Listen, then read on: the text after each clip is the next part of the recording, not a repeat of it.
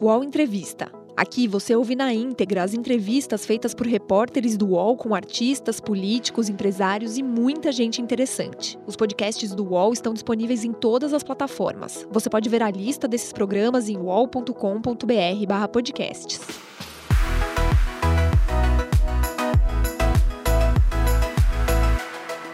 PagBank, a sua conta grátis do PagSeguro. Baixe já o app e abra sua conta em 3 minutos. Olá, amigos do UOL. Eu sou Léo Dias, blogueiro do UOL, e hoje a gente tem uma entrevista muito especial com esse cara que, olha, dispensa apresentação. Tu bem, Otaviano? Que legal. Otaviano Costa. Que legal. Cara, muito bom ter você É aqui. muito cara. bom. É muito bom estar perto de você, Léo.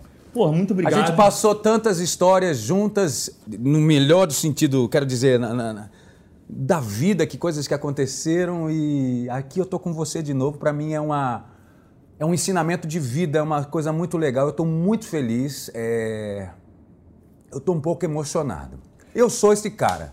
Cara, Futebol Clube. eu sei. Eu, tô acho que a é gente. muito verdadeiro. É, é, pois é, eu acho que hoje é um Um capítulo muito importante Sim, na minha sim. vida. Eu acho que para uma série de coisas que a gente passou juntos. e- Sim, é um turning point, é uma É, virada de jogo. É psicologia, a gente está fazendo hoje análise. Não, é aqui, é Não, porque é o seguinte, e, e a nossa reaproximação aconteceu de uma maneira é, espontânea sua, num momento difícil da minha vida, É. e que eu tava com o celular e de repente eu recebo uma mensagem sua falando, ó, tô aqui. Se você precisar, tô aqui. Foi. Quero que você fique bem. Eu falei, caramba. Quando eu te vi, eu achei que eu ele não vi- gostasse de mim. É. E aí vem essa mensagem que eu falei, que que é isso? Eu demorei a analisar. É, a- eu juro que tiveram dois momentos e aí a primeira passou, aconteceu. Eu falei, ah, não foi, não sei por que, que não foi. E num segundo, quando eu vi você num- quase na, na- num precipício Uhum. de sua vida, eu falei, poxa, alguém precisa. Eu preciso estar lá. A Flávia também. E a gente reconectou. A gente Sim. quebrou essa quarta parede que nos separava. Sim, e começamos uma relação via WhatsApp. É, é, é, que, que, que, que eu quis te mostrar o tempo todo. Olha, você pode confiar em mim. É, você e- pode confiar em mim. Exatamente. E por isso estamos aqui para celebrar isso. Agora sim, fechamos a psicologia, a análise, Freud explica. E vamos começar a entrevista. Vamos, Léo. Cara, vamos lá. Eu acho que esse momento é importante. Sim. Porque eu acho que o Brasil inteiro que acompanha você Sim. Queria estar aqui perguntando e tem essas dúvidas Claro. sobre o que aconteceu. Claro. É, o que, que houve é, para você decidir não permanecer na TV Globo? Foram 10 anos nesse segundo ciclo. Já passei na Globo entre 97 e 99, era repórter do Faustão. E foram 10 anos nessa segunda passagem. 10 anos em que eu tive uma parceria incrível de muitos sucessos, de muito carinho e muito respeito. E isso ficou claro até no comunicado que foi feito a quatro mãos com toda a eh, CGCom. Chegaram 10 anos, especialmente 5 do video show, que eu estava lá diariamente apresentando aquele programa que eu amo, que eu amava, guardo com muito carinho. Mas no final dele, eu cheguei num ponto de fazer uma grande reflexão sobre o que eu queria após. Porque eu estava há cinco anos já lá, Léo. Eu queria um novo desafio, eu queria uma nova provocação. Eh, o video show chegou para mim num ponto em que eu não tinha mais para onde ir. E eu tinha isso no Amor e Sexo, eu tinha isso no, em outros produtos da casa, e eu falei, poxa, eu quero no meu produto, eu quero um, um caminho, eu quero uma. Comecei a fazer uma reflexão de vida. E aí, depois desses cinco anos de video show, a reflexão me levou para dois caminhos: ter meu próprio programa, batalhar pelo meu próprio programa dentro da casa, e ou por uma provocação do universo que estava sendo, que criou-se ao redor da Globo, que era do universo digital, dos OTTs, ou seja, dos- das, das- das empresas de streaming, da, da provocação do que estava acontecendo no mundo, nessa transformação do modelo de negócio de entretenimento como um todo. Ah, eu conquistei a primeira, que foi o do programa, o Tá Brincando. Quando o Tá Brincando começou, a primeira gravação, as primeiras gravações do- do- da primeira temporada, eu continuei inquieto. Eu continuei inquieto ainda, perguntando-me se era, ah, se era aquilo, naquele momento, ou se era a segunda situação, um outro cenário que estava fora das paredes do Projac.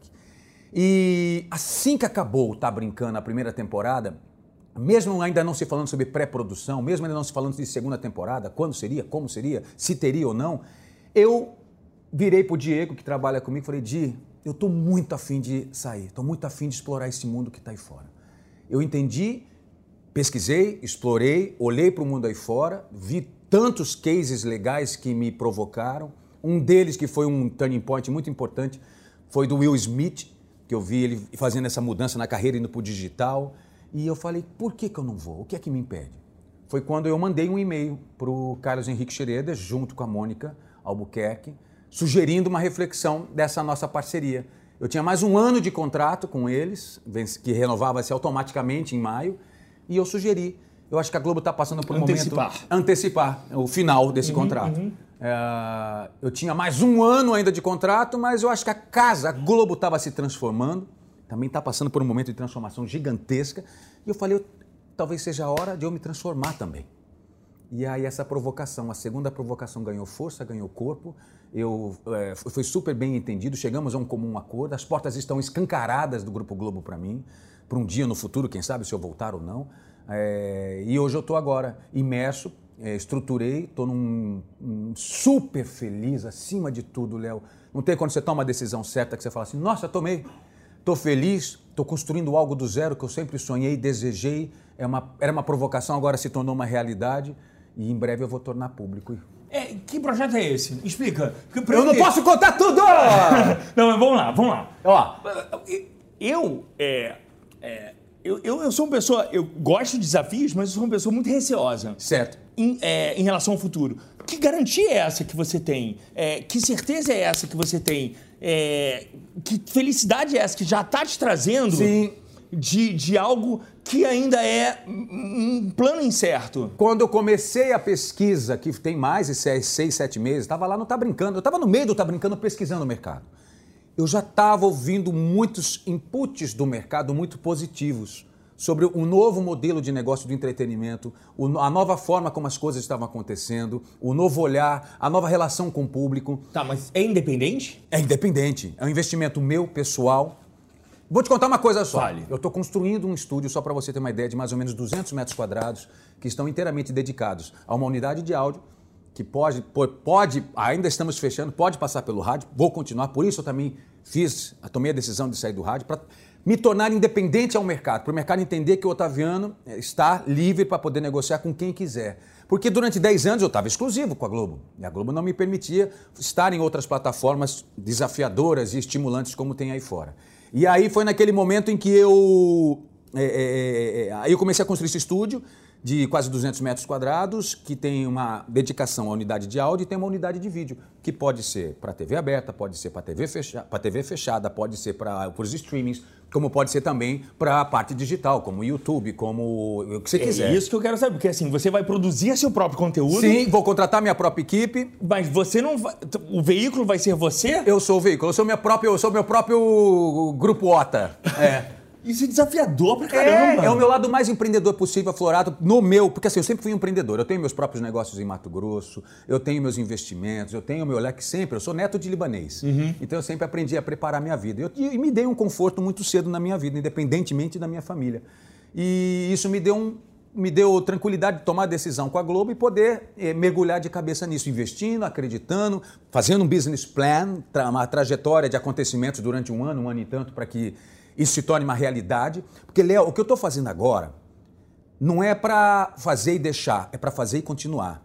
E eu estou mudando a palavrinha ou por e. Quero dizer, agora não é mais TV ou aquilo, não é mais rádio ou isso. Agora vai ser o meu universo que eu estou criando e TV e aquilo. Vou voltar para a TV aberta? Espero que sim, mas aí vai fazer parte de um campo sinergético que vai ter que conversar com tudo que eu estou criando. E mesmo que você volte para a TV aberta, o estúdio, esse estúdio grande. Vai continuar. Vai continuar. Mesmo que você não esteja lá, você vai ser, vai ser o, o, o, o cara que vai coordenar aquilo ali. Sim, sim. Pode tô... não ser que você esteja ali trabalhando, mas você tenha voltado para a televisão. Sim, eu tô com a... nós abrimos um leque com todos os parceiros, clientes, amigos, plataformas, para a gente gerar negócios de entretenimento. Mas acima de tudo, quando eu penso em mim, eu penso em diversão.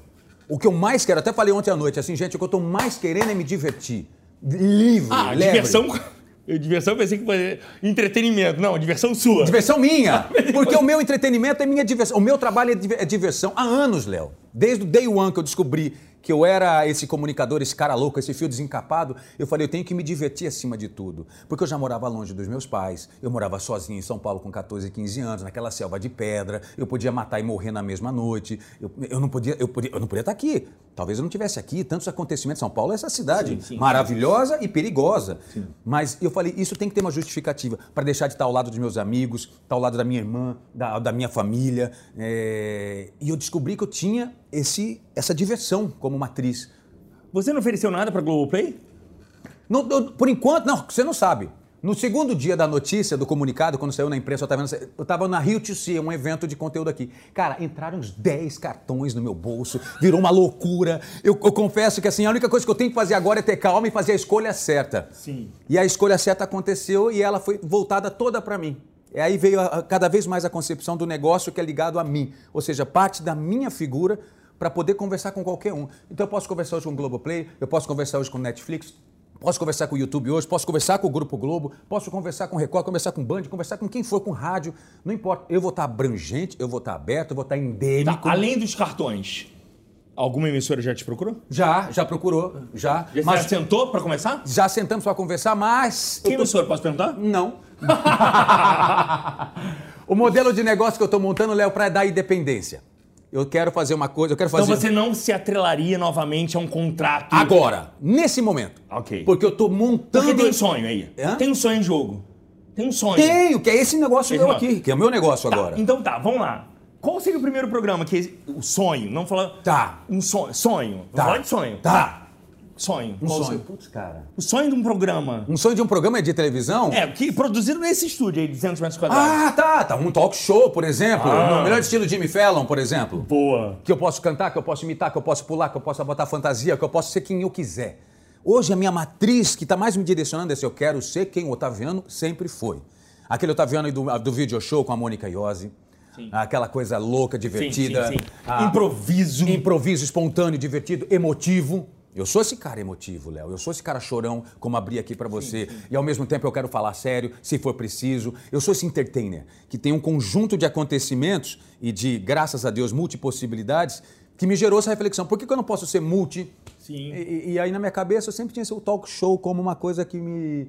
Eu poderia fazer o que eu quisesse. Mas você não ofereceu esse talk show pra TV não, Globo? não, não ofereci. Não, nem naquela porque eu tá brincando? Não, não, Quando não. tá brincando começou chegou, a chegou uma encomenda, chegou praticamente. Ah, chegou pronto. Chegou prontinho. E a gente estava com essa demanda, foi uma pesquisa feita pelo DA, super profissional. Eles tinham essa demanda de ter essa conversa com essa geração, com aquela turma da, que não se chama mais de terceira idade, obviamente, da melhor geração também. Então a gente tinha esse game, tinha essa encomenda de um sábado à tarde para fazer isso e aquilo. E qual a sua avaliação do Tá Brincando? O Tá Brincando cumpriu com todas as suas metas. Cumpriu com a sua meta de audiência, porque nós tivemos nove episódios, eu tenho que comparar com os últimos nove episódios do Só Toca Top. E a gente ficou na média igual até um pouquinho melhor. Audiência, ok. Faturamento, o programa também teve uma performance incrível, é, com dois patrocinadores, inclusive um deles foi eu quem, quem colaborei com a, com, a, com a ida deles para lá de um banco. Então, assim, a performance comercial também ele foi muito, muito legal. E no público foi muito carinhoso. A gente teve no público uma uma, uma coisa assim, nossa, alguém falando com esse pessoal, alguém trazendo esse pessoal, mas não da maneira triste, da maneira alegre, da maneira positivada, da maneira motivadora, como essa geração está hoje.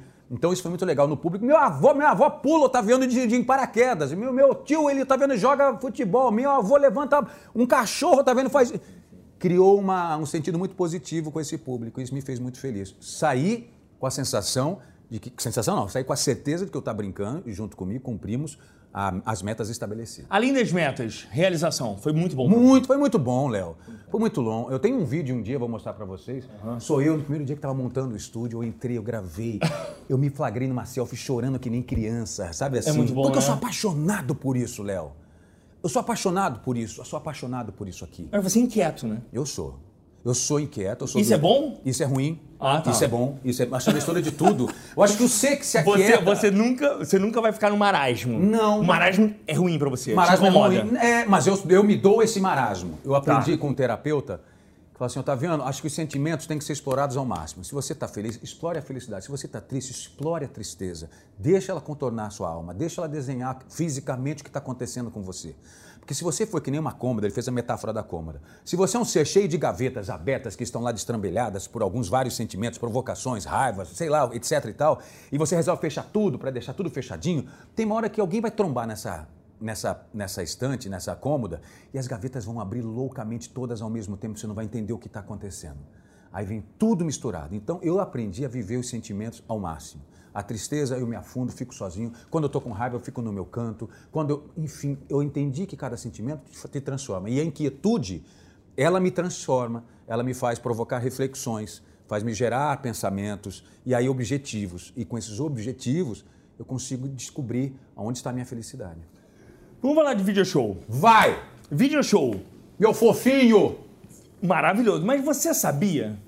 Do final do. É. Já vinha sendo cogitado. e por isso que você saiu antes. Porque eu tava naquela provocação, foi uma coincidência. Foi uma coincidência. Você não sabia, tipo, vai terminar, é melhor você sair antes. Não, não teve Não? isso, não, Não teve, teve essa, isso. não teve essa bandeira. Se eu tivesse lá, Léo, talvez ficasse muito mais tempo, não sei. Tá, mas o que, que você sabia antes? Que eu sabia antes que o programa precisava de uma transformação. Isso a gente tava lá sabendo. É, essas transformações, várias transformações Várias. ocorreram mas tinha, ao longo do Mas tempo. havia uma grande transformação que já vinha sendo pensada, assim quando aconteceu com o Zeca, assim como precisava o video show por si só transformar-se também. Sim, o Zeca Camargo, ele tá, Zeca Zeca Camargo, que ele Sim, tá falando. perdão. Que havia um outro formato completamente diferente. Isso. Que talvez não foi muito bem aceito. Tá. Pelo, foram grandes perfis, né? O Zeca Camargo fazia grandes perfis. Ele Isso. trazia é, celebridades Sim. do casting da casa Sim, sim, e fazia grandes homenagens ali, lembrando a carreira praticamente de um programa inteiro de cada Exatamente. pessoa. Basicamente. Aí voltar, voltou um, um esquema anterior de, de antigamente. Sim. Você numa bancada. Inicialmente foi com a Mônica Iose. Inicialmente foi com a Mônica Iose. Foi Quando, Mônica, quando né? o Zeca começou a fazer a, a- a- Transição. a transição, eu comecei a ficar como repórter, depois eu comecei, comecei a assumir algumas coisinhas. É, eu não lembro dessa Aí uma época, eu comecei a fazer nos jardins, nos jardins do Projac, eu gravando as cabeças Sim. no calor de 50 graus.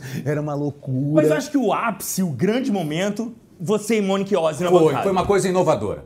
Tem um momento chave que revela quem era esse video show. O video show era o programa que via tudo, que sabia de tudo, que não perdia nada da programação da Globo. Teve um certo dia ao vivo que eu vi, a Mônica me perguntou, ou eu perguntei pra Mônica, eu não me lembro, ele falou assim: Vem cá, você viu como é que foi o Domingão? Ela, não. Ah, foi ela que falou. Eu falei, você viu o Domingão do Faustão? Ah, não, não vi. Você não fala. O show não fala que não viu. Só que a gente entendeu ali, isso que era legal.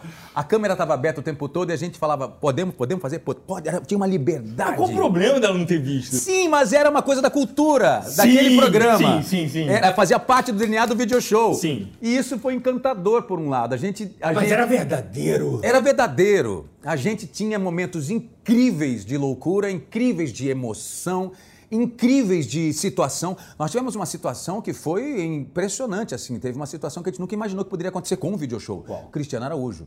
Faleceu, Sim, sim, sertanejo. sim, sim, sim, sim. Quando ele morreu, a gente ficou três horas e meia no ar, é, sem pauta, produzindo na hora, entrando em contato com família, fazendo. Foi a primeira vez que o video show cruzou o seu conteúdo com o jornalismo. Sim, sim. Que teve sim, ali sim. uma sintonia com a programação, então teve uma triangulação do Ali Camel com a Maurício Soares, diretor de programação da Globo, e o nosso direção de entretenimento na época, Boninho.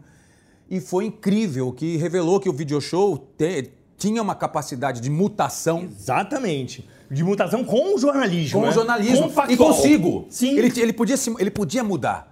Foi, acho que foi em alguns outros momentos deram essa, fizeram essa provocação que mostrou que o video show tinha porte e conteúdo para poder fazer as suas mutações que, né, que aconteceram com o tempo. Mas eu sempre, voltando àquele ponto, eu sempre ouvi que havia uma grande necessidade da casa de fazer uma transformação no video show. A transformação seria essa. Um caminho jornalístico. Não sei, talvez. Pros talvez, talvez, talvez. Cobrir, tipo, talvez, a vida é, dos cantores, Talvez. de outros artistas Talvez. fora da Globo. Eu não sei dizer, porque a gente não chegou nesse momento, eu não participei desse momento. Sim, sim. Eu já estava naquela provocação. Desde janeiro, eu saí de lá, foi quando? Junho de 2000 e... Junho de 2018. Junho de 2018. Em junho de 2018 eu saí de lá, eu estava desde janeiro. Já em fevereiro, em fevereiro eu recebi a notícia. Fevereiro de 2018 eu recebi a notícia que ganharia meu programa. Sim. E a gente começou a fazer um trabalho de migração. Eu, eu já estava cabeça já lá na frente no Tá Brincando, trabalhando com video show dedicado, apaixonado, dia após dia. E, e quando a transformação aconteceu, a- eu só desejei o melhor, só queria o melhor para aquele, pra aquele bichinho que me fez tão bem na minha vida. Mas esse, esse ponto que você citou aqui do- dessa cobertura jornalística de três horas e meia te marcou. Marcou muito, marcou muito. Que aquilo ali também talvez esteja no seu DNA. Esteja sempre, desde a época do O positivo na Band, por exemplo, teve um momento também muito importante no O positivo, quando teve a famosa fuga de, Vocês se lembram do opositivo? Lembra? Eu lembro, eu lembro. Mas era jovens e adoravam o opositivo. Lulu Santos num dia, Zezé de Camargo no Sim. outro, Ivete no outro. Band. Band, tinham quadros, tinha feiticeira, a gente ia pra rua, tinha um monte de coisa legal. E teve um momento em que a gente teve a chance de entrevistar três menores infratores que haviam fugido da FEBEM, da Fundação Estadual lá do Bem-Estar do Menor, enfim. E foi uma, uma loucura. E eu consegui, através de um produtor, ter esse furo. Eu fui até dentro de uma comunidade ali perto da, da Bandeirantes, Uh, e consegui essa entrevista com eles. Eu lembro ao lado do Luiz Paulo Simonetti, que hoje é diretor da Globo, e um, o nosso produtor. Eu lembro que nós tivemos que tirar o adesivo do carro, tirar microfones, etc. Foi um terror, assim, em termos de. de- a gente está entrando num local onde tem uma situação muito perigosa. Qualquer barulho dava susto. Quando eu entrei na sala, os três meninos estavam encapuzados, todos ralados, machucados da fuga, todos armados com revólver na mão. Nossa. Imagina eu batendo papo com você, o cara com revólver aqui e engatilhado. Teve um momento que eu engatilhado, que eu falei assim, por favor, você pode desengatilhar esse revólver?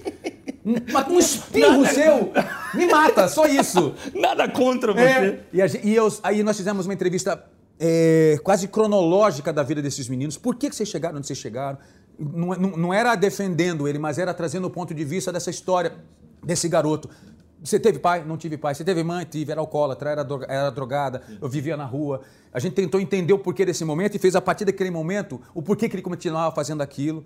E foram coisas muito fortes, muito é, importantes, que até o Fernando Mitre, à época, no jornalismo da Band, resolveu usar esse material no próprio Jornal da Band. Eu me senti muito orgulhoso. Muito era, bom, Era um bom. programa de entretenimento que tinha esse olhar jornalístico. E eu sempre trouxe isso. No domínio público na Record era a mesma coisa. Domínio público na Record era... um- Esse lembro. É, Era todo dia das 5 às 6 da tarde. Foi quando a Record me tirou da Band e nós tínhamos um programa que era de um conteúdo muito especial.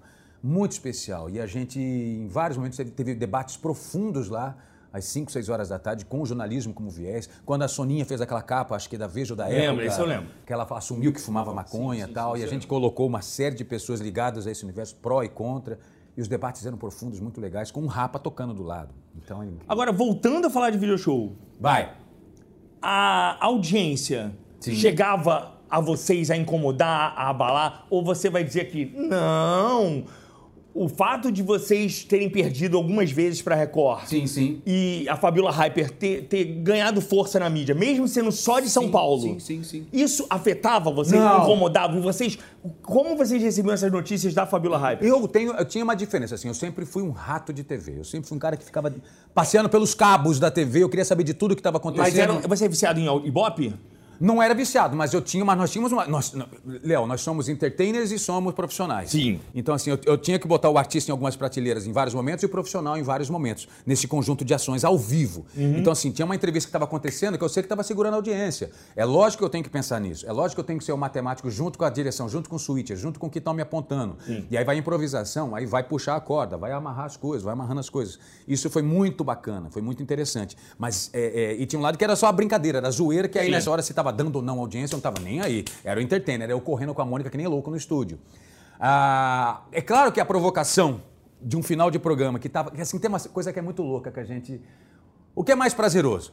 É você entregar um baita programa. É você Sim. fazer um big de um programa com conteúdo Realização. incrível. Realização de um programa que você teve a certeza que foi pela ética, que foi pelo, pela coisa positiva, que foi para divertir o público, que foi para emocionar o público. informativo. Foi informativo. Conduzimos com esses pilares que nos dão a certeza que fizemos um bom programa. Se no final foi mal audiência, você fala, que pena. Vamos amanhã. Amanhã tem outro. Nós somos uma padaria, Léo, que tem que fazer um pãozinho francês todo santo dia, quentinho e gostosinho todo dia. Então, tem dia que o cliente ama mais esse pão francês, como tem dia que talvez ele não goste tanto. Talvez pela concorrência, eu acho maravilhosa a concorrência. Eu sempre achei que se você está sozinho, fica duvidoso. Se você está sozinho, você fica, sem, você fica sem baliza. Talvez você esteja indo por um caminho de vitória e talvez você esteja iniciando apenas a sua derrota. E aí foi quando, foi- co- como eu sempre percebi, a concorrência ela é fundamental para a nossa Muito, sobrevivência. muito, muito. Então, quando a Fabiola começou a ganhar pontualmente, depois começou a incomodar em certos momentos de resultado, de audiência, etc e tal, eu achei, cara, que provocação boa. Que situação boa Faz com que as pessoas mexam um pouco da É, cadeira. né? lógico. Aí vem aquele... A produção toda mexe, A, né? a inquietude. É óbvio. Ainda mais quando você entrega um baita de um programa que teve uma entrevista incrível, que teve uma externa maravilhosa, que teve uma viagem pro Japão, e você fala assim, não ganhamos, por quê?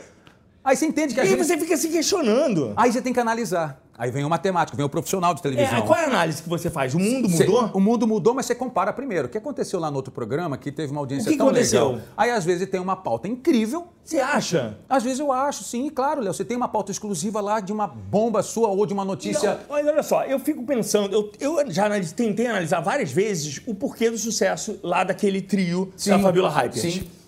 Eu acho que é a química. Também. A química, é porque ali não tem também. nada demais, é uma bancada. Foto passando atrás, não tem ma- matéria, não tem VT externo. É um pa- bate-papo É, entre eles. é a mesma coisa eu com a Mônica.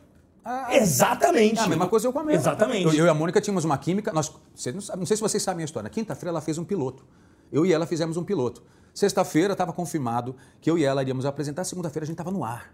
É muito louco isso. É muito louco. Mas você é não conhe- conheci ela. Não a conhecia.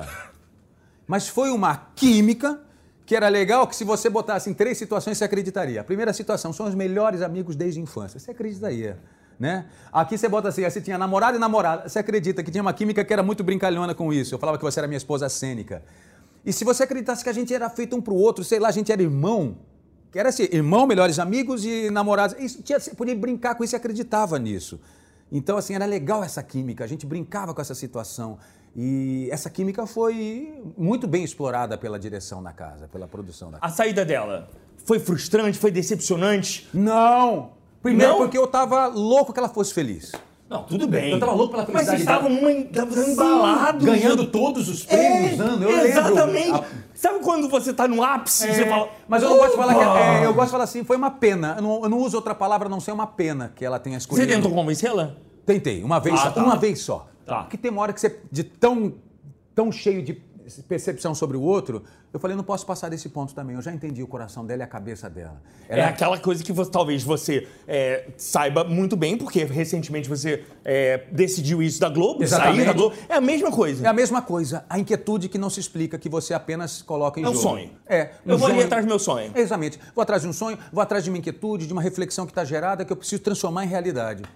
Diferente dela, ela não saiu do Grupo Globo. Eu saí do Grupo Globo para poder realizar isso. Sim, mas, é, mas ela deixou um projeto que estava indo muito bem. Sim. Todos se questionaram. Acho que o Boninho tentou fazer, tentou convencê-la de permanecer lá, ofereceu é, situações. Ah, três vezes por semana, quatro vezes por semana, enfim. Eu lembro que abriu-se um leque de possibilidades. Todas as respostas foram não. Não, e ela- então ela estava convicta, e eu a defendi, acreditei que ela estava no caminho dela e, foi, e ficou feliz. E ficou E feliz. alguém tentou te convencer a não sair da Globo? Não, Nem sua família? não, não. Tentou convencer no sentido, você não quer respirar fundo, você não quer. É. É, sim, isso sim, isso sim. É isso que eu falo. Isso sim. Você não acha que é precipitado? É, Você não acha porque que... nós temos ainda- Espera mais uma temporada do Tá Brincando? É, é. Mas, Léo, eu tava, eu, sou, eu tava viciado no diário.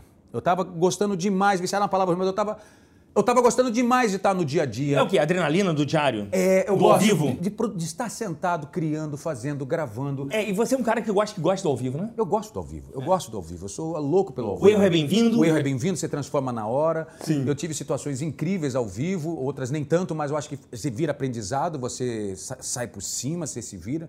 Quantos anos eu fiz de video show? Quantos anos eu fiz de ao positivo? O domínio público era ao vivo, rádio ao vivo todo santo dia. Você sabe disso, Léo. A gente sabe, tanta coisa acontece ao vivo, é passível no ao vivo.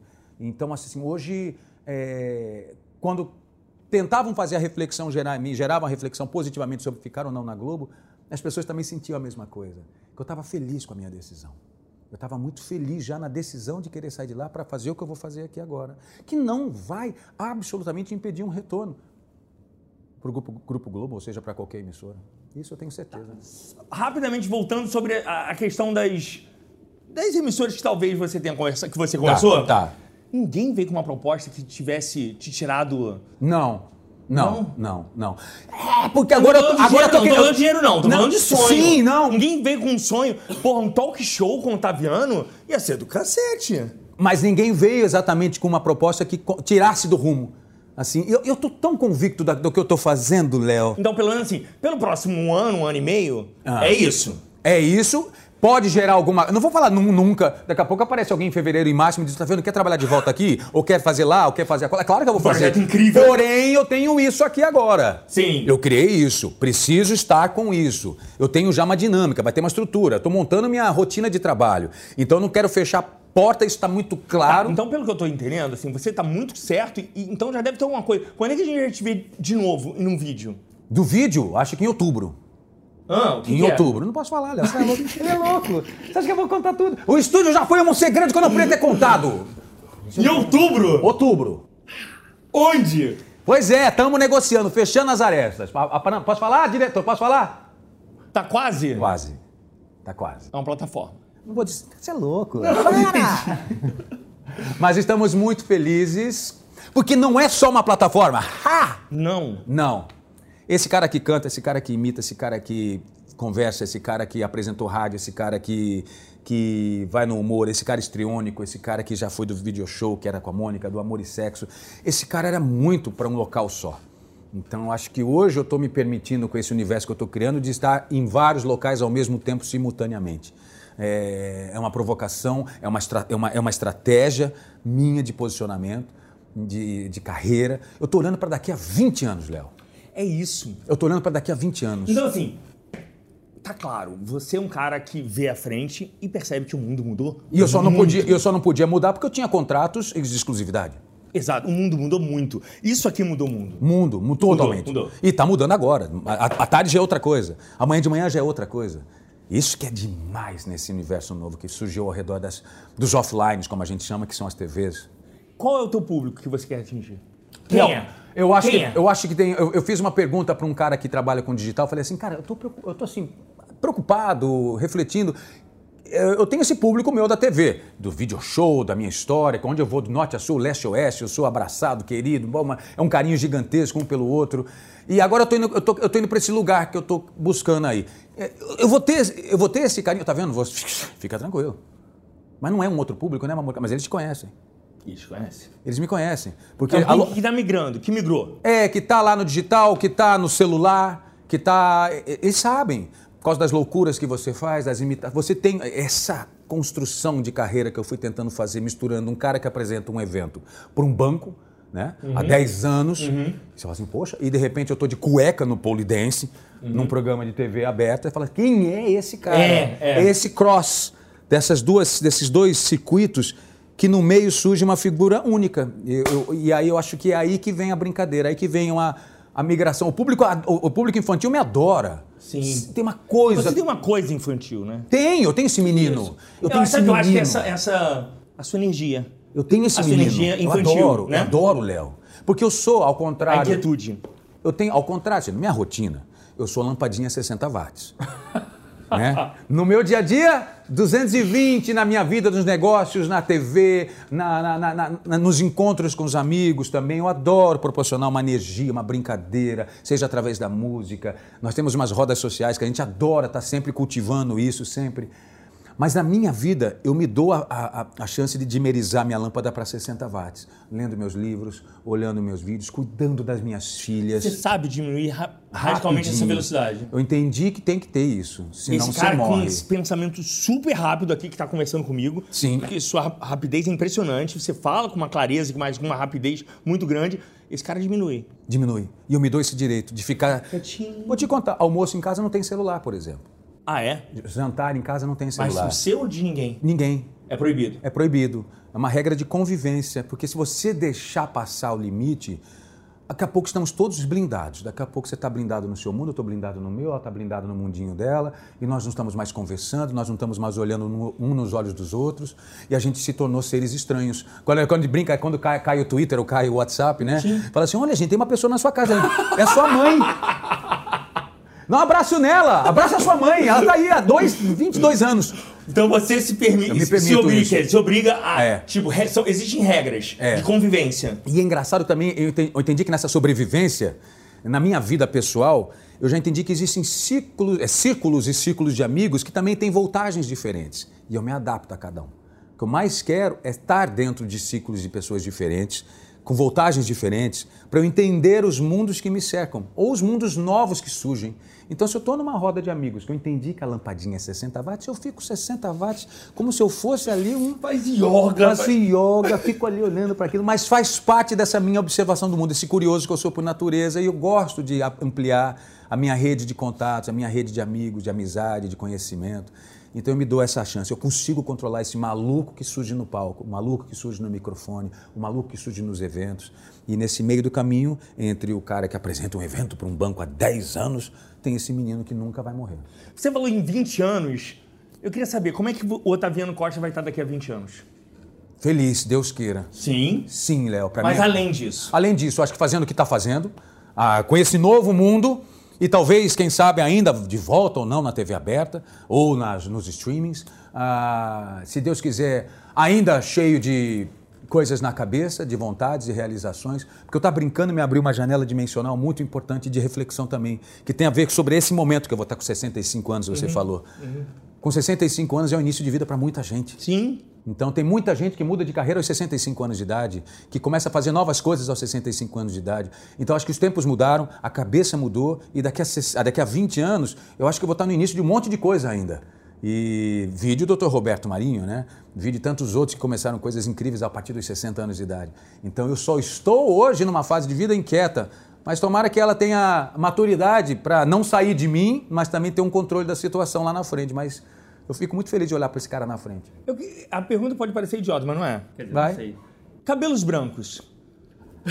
Ca- Foi uma loucura na minha É isso que eu vida! queria saber. Como você reagiu quando você decidiu assumi-los? Sabe qual foi a última vez que eu. Porque você Ah, é novo. Tenho 46. É, muita gente, eu acho que a maioria dos seus colegas de idade Sim, sim. não aceitam É. os cabelos brancos aos Pois 46 é, anos. Foi um desafio.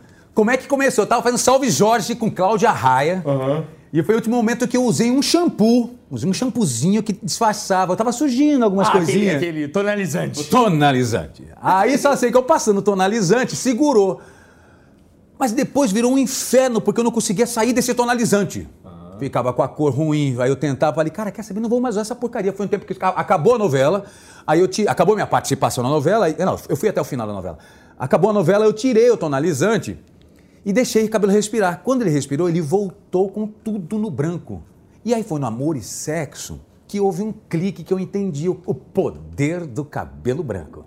Que é o seguinte: o Otaviano tá ficando grisalho. Aham. Nossa, o Otaviano, o Otaviano tá ficando homem. Nossa, o Otaviano está bonito. Nossa, ó, e, e começou um ó, ó, ó, que eu nunca gostei. Eu confesso que eu nunca gostei da figura do galã, do Não. bonito, nunca me dei bem. Eu É se- porque você sempre aceitou, por exemplo, os personagens que você fez na novela. Você fez uma, um- um- uma mulher. A pirulitona. É. Morde que a sogra. ali é, é- é o oposto do É. ego, né? Exatamente. Não, e era o, eu sou um ator de, de, de formação, Léo. Mas eu sou um comunicador de nascimento. Então, Sim. assim. Mas o ator de formação era de arrancar. Eu arrancava o pelo. Eu fiz depilação, gente, só para poder. Poder sentir de como era, como era ficar assim, como, sem pelo, sem nada. Eu senti ventos passando pelo meu corpo que eu nunca imaginei que poderiam passar. Mas aí fala. Aí- você se viu tipo galã. Galã! E eu falei, caraca, como assim? Surgiu essa, surgiu essa faísca no, no, no Amor As e Sexo. gostam de homem. Porque eu comecei a falar de coisas que elas nunca me viram falando. Eu comecei a falar da minha relação com a Flávia Sim, em- na cama sim. e em casa, o meu olhar sobre outras mulheres, a percepção sobre o mundo feminino, sobre o mundo, a, a comunidade LGBTQ. Tudo! Comecei a abrir meu coração e minha porta sobre esse universo que hum, criou uma relação que eu nunca tinha cultivado. Desse cara, que legal, olha, olhar Não, então cara. foram do- duas, duas vertentes. Foi a visual, com os cabelos brancos, e foi o que você falava ali. Exatamente, tem um conjunto disso. Sim, sim. E fora as brincadeiras, as loucuras que aconteciam no palco, que muitas vezes tinha sensualidade, tinha Ninguém sexualidade. esperava você naquela posição. Pois é, e eu fazia com molecagem. Aí vem de novo aquele menino que me ajudou a proteger. Por quê, Léo? Lembra aquele momento do nudismo? Em que eu arranquei minha roupa no Amor e Sexo? Ricardo Orton, diretor, falou assim: no primeiro programa de uma temporada, acho que era a quarta temporada, que eu já estava no programa, terceira, segunda, não me lembro. O programa é sobre nudismo. Vai ter um viés é, é, quase político dessa situação, é, os tabus sobre a, a nudez, por que esse medo de olhar para o corpo do outro, por que o medo do corpo, por que não se olhar no espelho e ter tranquilidade, enfim. Ota, você topa fazer um momento de nudez lá no striptease? Eu falei, Ricardo, como assim, pelo amor de Deus? Não, ó, vai onde você quiser, vai até onde você aguentar. Até onde? Fica à vontade. Se você ficar só, se você tirar só a camiseta pra mim já tá valendo. Se você quiser ficar de roupa também tá valendo. Faz o que você quiser, vou te proteger, vou te proteger na luz, na edição, com os coreógrafos, fica tranquilo. E era uma noite que tinha os tequileiros. Os tequileiros que botam a cabeça da menina aqui, eles arrancam a roupa, botam a cabeça da menina aqui, enche de tequila a cabeça da menina, balança, joga a menina pro mundo. E esses caras também estavam lá. Um dos tequileiros não tirou a roupa completamente. Eu falei, "Putz, se o cara que é profissional não arrancou, eu tava sentado na bancada, como é que eu vou arrancar? Eu respirei fundo e falei pro Ricardo no camarim: Ricardo, posso só botar um óculos? Um óculos preto? Um óculos escuro? Ah, por que óculos? Me deu esse insight. Eu falei: eu tenho que descolar esse Otaviano e criar uma persona ali. Tanto que eu tal nunca personagem. mais tirei os óculos pretos. As pessoas perguntam se os óculos. Por que se usa o óculos preto? É claro que o que eu falo lá é meu pensamento. Sim. Mas existem as loucuras. E as loucuras, esse cara vem com tudo. A proteção, talvez. Era uma persona, era um persona, uma persona ali. E nesse dia eu botei o óculos pela primeira vez e subi nesse palco. E comecei a arrancar a camiseta, etc e tal. Aí vem aquele entertainer, vem aquele menino, vem aquela 220. Não é o Otaviano. Não é o Otaviano. Eu tirei minha botina. Imagina um cara sem roupa com uma botina na mão, assim, mostrando. Essa foto é maravilhosa, assim. É! Aí, Léo, eu arranquei toda a roupa. Público gritando, inflamando. E eu fui. Isso era uma quinta-feira, pré-estreia da outra quinta do programa. Eu tinha uma semana. Léo, a sensação física e psicológica minha é que eu tinha pulado num precipício e eu fiquei a semana inteira caindo. Pô, por que, que eu fiz isso? Como eu sou burro! Até ao ar. Até ir ao ar, um sofrimento. E o Ricardo. Você ligou a televisão no dia pra ver? Super! A gente foi assistir numa festa. Ah, é? Rica- mandou- O Ricardo mandou fazer um monte de camisetas escrito tequileiros. Porque no dia foi uma loucura. O Otaviano tirou roupa no estúdio, eu fiquei de bunda de fora. Foi incrível. Foi incrível. Só que eu tava medroso. Eu falei, o que, que vai acontecer? Do que? Do resultado? Sei lá. repercussão? É, Ah, tá. a repercussão. Tá. O que, que o povo vai achar, pelo amor de Deus, gente? E, e eu, eu já trabalhando pro banco, eu já trabalhando com várias marcas Cara, e importantes. você consultou? Não! Eu tive que comunicar depois, porque. Você comunicou antes de ao ar. Léo, não sabia de nada. Você eu falou, não sabia de nada. Então, o garoto propaganda do banco É. vai aparecer com a bunda de fora. Exatamente. Só que aí quando eu vi no ar, Ficou legal. ficou legal. O Ricardo protegeu. Deu pra ver que eu arranquei a roupa inteira, que eu arranco, arranco a tanga pra fora, fico com a tanga. Yeah! Foi divertidíssimo. E aí vem a mágica do espontâneo. Vem a mágica do inesperado, que você não dimensiona. Você planeja, mas você não sabe onde vai parar. Ali foi o momento de virada muito importante para mim na TV. As pessoas começaram a ver o entertainer Otaviano, que não tem pudor em fazer o que acabou de fazer, como arrancar a roupa, e de se tratar com, com deboche, de, com brincadeira. E eu comecei a desencapar, tirar essa roupa. E foi naquele momento que as meninas ficaram. Otaviano sem roupa, nossa, cabelo grisalho, nossa, óculos escuros, ó, e pô, começou a virar essa loucura. E eu comecei a brincar com essa bolinha também. Eu só tinha a bolinha do clown, eu só tinha a bolinha do entertainer, do, do imitador, do apresentador. Eu ficava com essa bolinha. Eu lembro, ia fazer ensaio. Otaviano faz uma cara de mais sexy. Eu falei, e essa bolinha? Eu. Não, não, eu fazia careta. Era a minha proteção. E agora? Agora lido muito bem. A maturidade colabora com isso. Você chega aos 46, eu estava com 40. Isso, isso Então, além do. Os cabelos bran- brancos lhe trouxeram. Trouxeram o quê? trouxeram coragem. Trouxeram trouxeram um cara mais sexy. Sim, ah, sim, lá vou eu de novo. Aí, ó, lá eu fugindo sem Trouxeram um querer. cara mais sexy. Lá eu fugindo sem querer. É, trouxe Trouxeram. sem querer. E virou o único. Virou esse cara de 46 que tem uma brincadeira de menino que. é, e parece um homem quando bota um tênis. Parece um homem Sim, ótimo. sim. Que é um homenzão com 40 com terno e gravata. Mas você faz alguma coisa pra. Nada, nada. Você não põe botox? Não põe botox, nada, não faço nada aqui. Você nunca fez nada? Não, já fiz. Ah, botox, você falou, achei que era Não, do cabelo. quis- não, botox eu já não, fiz porque meu olho tava ficando assim, ó, uma época da minha vida. Ah, tá, tá, tá. Então que é uma coisa uma física. Eu só dei uma levantadinha aqui assim. Tá, não tem nenhum isso? problema, não tenho nenhum problema, porque tava ficando com aspecto de a- a cansaço. Sim, sim, Só sim. isso. E botei também uma, um hidrogel. Mentira, louco. botei hidrogel na bunda. Agora, vem cá. No, no, no Amor e Sexo, algum momento, alguma pergunta ou algum questionamento te deixou, tipo, será que eu falo? Ou- e- eu nunca deixei de falar o que eu queria. Nunca. Ô, Qual Ricardo. foi o grande momento ali, além desse do, do nudez, que você falou, cara, eu falei isso sobre mim, ou sobre o que eu penso sobre os- essa Putz, questão é, sexual? Não, Léo, pro- eu participei acho que de cinco temporadas, cinco Sim. ou seis temporadas, com 12 episódios em cada um. Que a gente falava de amor, falava de sexo, falava de eh, preconceito. Fantasias. Fantasias. A gente falou de tudo. Eu falei de, de namoro, eh, eh, eu falei de lesbianismo, como falávamos de machismo, como E falávamos. tudo era ok na sua cabeça? Tudo. Você sempre foi um cara aberto? a- Eu sempre fui um cara aberto. Sempre. Sempre fui um cara aberto, sempre fui um protótipo eh, Mas aquele, em evolução. Aquele, aquele menino do Mato Grosso sempre foi assim? Mas eu acho que ele não percebeu. Acho que eu não. eu- não, eu sempre tive uma coisa em casa que era maravilhosa. Por mais que nós fôssemos uma família super conservadora, É isso que eu quero tradicional. saber, é isso que eu quero saber. Exatamente. Eu acho que nós tínhamos, dentro da própria família e fora ao nosso redor, um sintoma de respeito ao próximo. Muito gigantesco. Nós viemos de uma família que podia me dar tudo que eu quisesse na minha vida. Eu venho de um berço muito, graças a Deus, muito valioso em todos os aspectos, mas especialmente na formação do ser. A minha avó, que era professora, a educação estava muito presente na, na nossa família, então a inteligência também era muito grande de entender que as diferenças, as diferenças estão aí. É, não eram contadas nem ditas da forma como se diz hoje. Até porque antigamente não tinha, tinha muitos tabus, né? Tinham muitos medos de se tratar sobre a diferença, sobre o outro, sobre a outra. Então a gente, é claro que não tinha esse diálogo em casa, como o mundo também não tinha esse diálogo em casa. Eu acho que o mundo mudou, começou a dialogar cada vez mais dentro da sua própria sala. O amor e sexo serviu para isso, né? E claro que quando você começa a contornar a, o mundo artístico, como eu contornei, você consegue entender e decifrar melhor esses códigos, essas ressignificações que estão acontecendo ainda, né? E isso uh, me deu a certeza ainda mais dessa formação lá de trás de casa. Que por mais que meu pai não falasse a respeito disso para mim, ele deixava claro, você tem que respeitar fulano. O básico. Você tem que o respeitar. Básico. Respeita, respeito. Não faça com outro o que você não quer que faça com você. E isso foi muito valioso. Meu pai e minha mãe sempre foram muito valiosos na minha formação de caráter. E isso balizou muito a minha jornada. E quando eu cheguei no Amor e Sexo, falando tudo o que eu queria, eu me emocionei com o casamento gays naquele palco. Falamos de uh, sexo é, a três. Sim, mas eu quero saber de você. Na, nunca a Flávia chegou. Gente, você falou isso lá? Flávia, não, engraçado, porque a Flávia é brincalhona que nem eu. Ah, é? A Flávia é brincalhona. Mas é uma coisa é brincar entre. entre... Mas eu, eu, também não falava coisas, Léo. Aí vinha aquela percepção, aquele milímetro. O bom senso. O bom senso. Não vou falar, a Flávia adora que eu faça. Não, não vou falar isso. Eu não vou falar isso, mas eu falava brincando. É engraçado que o público também gostou dessa situação. Eu pegava a Flávia Alessandra, a Flávia Alessandra, esse protótipo de mulher bonita, é, linda, etc e tal, que ela é. Diva. Diva, etc. E fazia assim, eu trocava ela pela Dona Dulce. Na hora! Dona Dulce, você é minha paixão, minha coisa louca. Chupa a Flávia Alessandra. Isso é muito divertido, porque você desconstrói o óbvio. Sim. Teve uma cena, por exemplo, que eu fiz uma, uma simulação de um beijo técnico.